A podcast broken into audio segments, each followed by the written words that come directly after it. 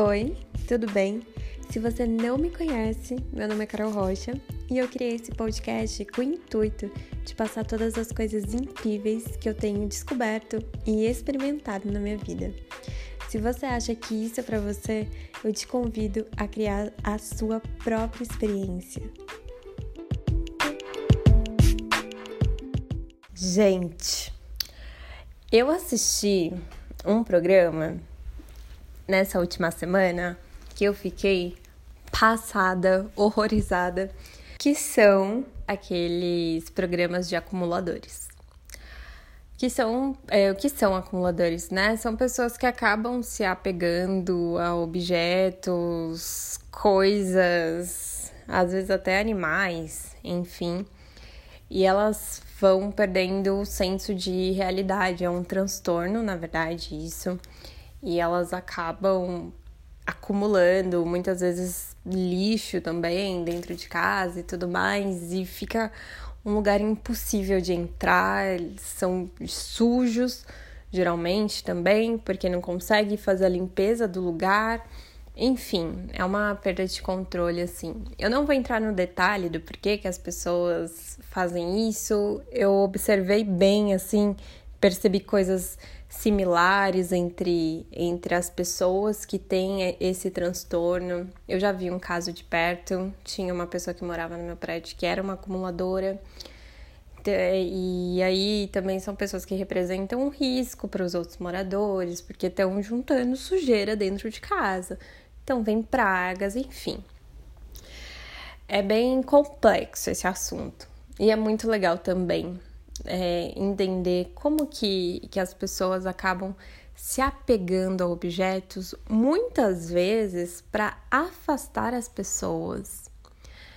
Eu percebi que a grande maioria é de mulheres, muitas que sofreram algum trauma, algum tipo de abuso, às vezes teve um casamento muito violento, um estupro, traições, coisas bem pesadas, traumáticas ou então a perda de alguém da família e não conseguiu é, vivenciar o luto, não conseguiu passar pelo luto, ou às vezes a mãe já tinha essa, essa tendência, esse transtorno, digamos assim, e acaba passando para a filha também.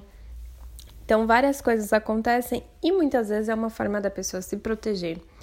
Porque quanto mais coisas a pessoa vai colocando dentro de casa, menos as outras pessoas vão querer visitar essa pessoa, vão querer estar com essa pessoa. E aí eu fiquei bem reflexiva pensando sobre essas coisas, que eu já sou assim, a louca que ama organizar as coisas, gosta das coisas no seu devido lugar, tudo mais. Eu até falei pra minha mãe, eu falei, mãe, você ia morrer se você assistisse esse programa, porque minha mãe, gente, é viciada em limpeza, é a louca da limpeza. E até que ela melhorou bastante, mas nossa, quando eu era criança, minha mãe limpava a casa, ela não queria mais que a gente pisasse no chão, sabe assim? Era, ela era bem nesse nível, ela melhorou bastante. Mas enfim, pensando nisso tudo, né, e tudo mais, eu tô, eu já tô no meu oposto, que é no meu desapego. Eu tô numa semana que eu tô me livrando de algumas coisas. Não vou falar me livrando, vai tô me desapegando. Eu tenho o maior respeito pelas minhas coisas. E para quem me acompanha no Instagram, sabe que eu tô fazendo a reforma no meu guarda-roupa. Antes ele era super assustador, ele era escuro, esquisito, e agora ele tá ficando super bonito. Só preciso arrumar alguns detalhes que eu não gostei, quero refazer algumas coisas, mas ele tá ficando muito legal. E em contrapartida, o meu outro guarda-roupa vai embora porque eu estava com dois e eu não via necessidade de ter dois, porque um eu não usava. Só que como eu quero mudar a minha cama também, eu preciso de espaço, então eu preciso tirar esse guarda-roupa daqui. E aí, pensando em tudo isso, né, em todo esse desapego, eu falei, nossa, engraçado, tá difícil eu conseguir me desapegar desse guarda-roupa. E eu fiquei pensando por quê? E porque assim, é, quando eu decidi que eu ia voltar para São Paulo, quando eu tava morando lá na Bahia com a minha mãe e com meu padrasto, eu decidi que eu ia voltar e eu voltei. Eu voltei com as roupas que dava para eu trazer. Essa é uma história super legal, depois eu vou, vou contar melhor. Mas eu voltei com o que dava para trazer, só. E quando eu cheguei aqui, os meus tios falaram: ah, a gente te ajuda e tudo mais. E eles me deram um guarda-roupa e uma cama. Então, tudo que eu tinha naquele momento era um guarda-roupa, uma cama e algumas roupas. Eu não sabia como que eu ia me virar.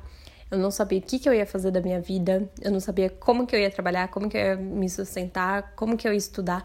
Eu não sabia de nada. O caminho tava assim nublado. Sabe quando você não consegue ver mais saída?